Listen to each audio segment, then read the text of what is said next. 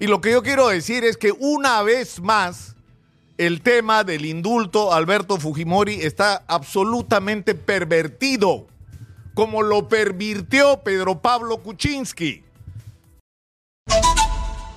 El día de hoy yo tenía el propósito de, de tratar de, desde mi modesta opinión, de dar un aporte para proponer algo para salir de esto, porque ya de quejarnos tuvimos suficiente.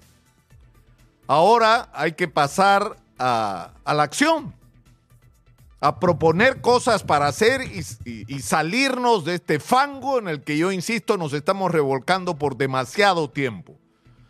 No va a ser hoy, será mañana. Porque ha ocurrido en las últimas horas algo importante y que es eh, absolutamente significativo. Yo creo que es altamente positivo que esto se ponga otra vez en discusión. El indulto a Alberto Fujimori. La interpretación que algunos están tratando de hacer de que el Tribunal Constitucional con la resolución medio esquiva que ha tomado con respecto a un procedimiento planteado en consulta, eh, en realidad no habilita al juez a cumplir con el otorgamiento del indulto que le diera Pedro Pablo Kuczynski a Alberto Fujimori. Pero el juez lo puede hacer. Y se puede armar un desmadre y la decisión acá eh, es una decisión que finalmente estará en manos de la presidenta Dina Boluarte, que fíjense qué casualidad. Le vendría como anillo al dedo tener los votos garantizados de Fuerza Popular en la eventualidad de una denuncia constitucional que ha presentado la fiscal de la Nación, a su vez desesperada por aferrarse al cargo y no irse a su casa, que es lo que tendría que hacer, a esperar que la justicia la llame. Eh, pero en ese contexto lo que se pone en el centro de la discusión es si se va a vacar, porque no, acusar constitucionalmente no pueden. El artículo 117 es un muro. Pero lo que sí puede ocurrir es la vacancia de Dina Boluarte. Y eso lo sabe la presidenta Dina Boluarte y lo sabe Alberto Hortalala y por eso necesitan congraciarse más de lo que ya están, aunque parezca mentira con los fujimoristas. Y lo que yo quiero decir es que una vez más el tema del indulto Alberto Fujimori está absolutamente pervertido, como lo pervirtió Pedro Pablo Kuczynski. Y como lo denunciamos acá, ¿se acuerda? Pues yo dije acá, están negociando los votos en el Congreso por el indulto, es más, ya le dieron el indulto, ya lo tienen firmado. Me insultaron todo lo que un sector de la política llama caviar. ¿Se acuerdan de las cosas que dijeron de mí? ¿Ah? Y resulta que era verdad lo que su presidente Pedro Pablo Kuczynski había hecho.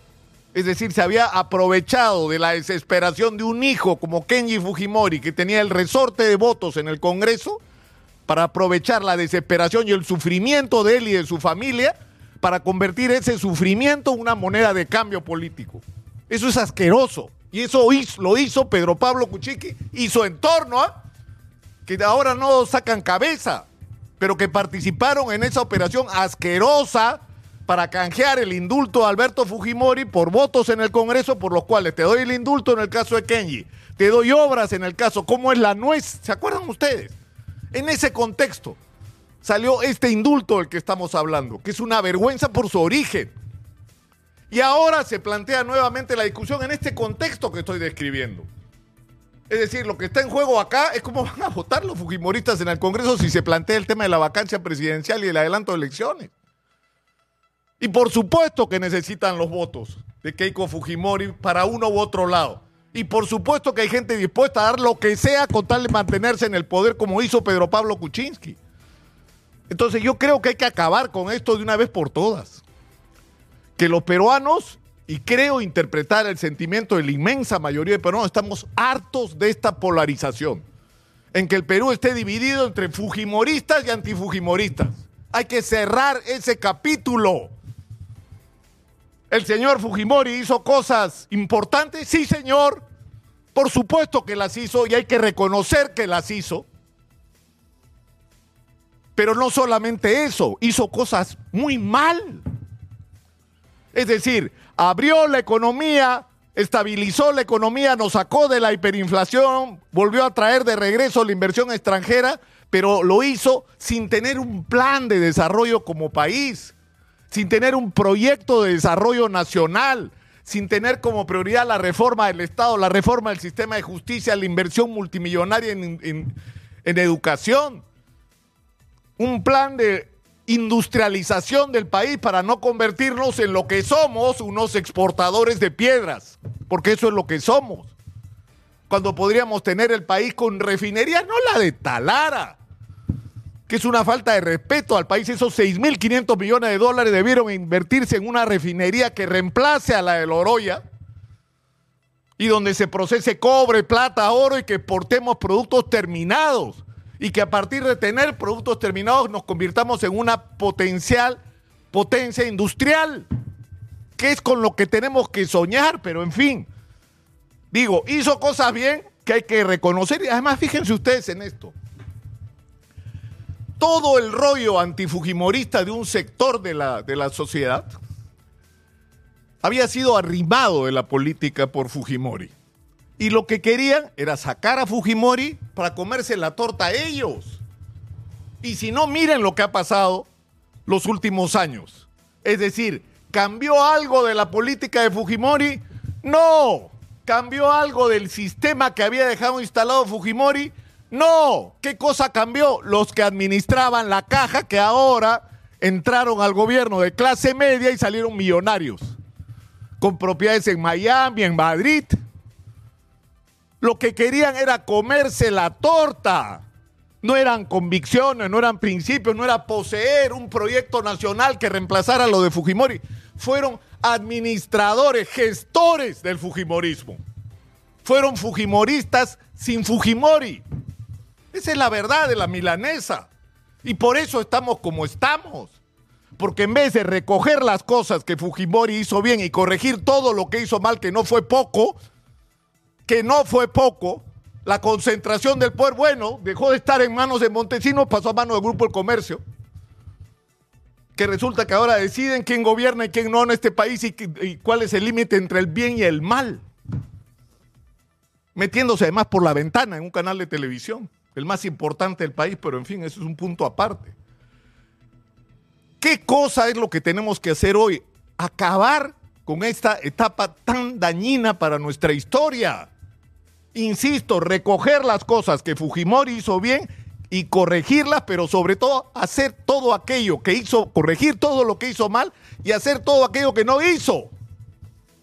Y por lo que el país está esperando y por, y por corregir esta situación absurda donde hemos crecido en términos macroeconómicos y tenemos millones de peruanos sin agua potable, sin desagüe, sin vivienda, sin trabajo digno niños anémicos, desnutridos. Ese es el resultado de nuestro crecimiento económico que el Fondo Monetario Internacional aplaudió por años. Eso es lo que hay que corregir y a eso tendríamos que abocarnos. Y el tema del indulto, Alberto Fujimori, no puede ser una moneda de cambio político, es un asunto humanitario.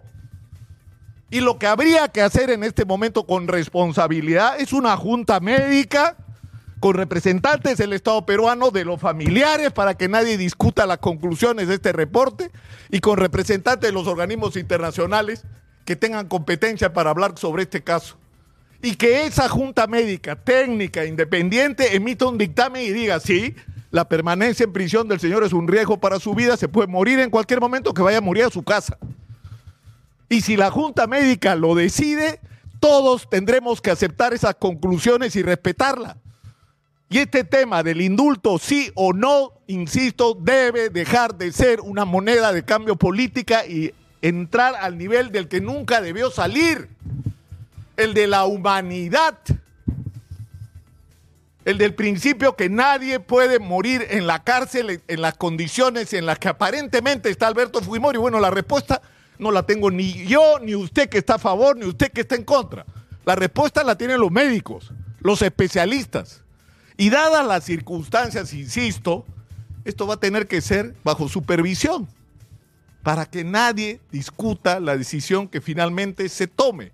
Esa es la manera de hacer las cosas correctamente, con decencia, pero sobre todo con humanidad.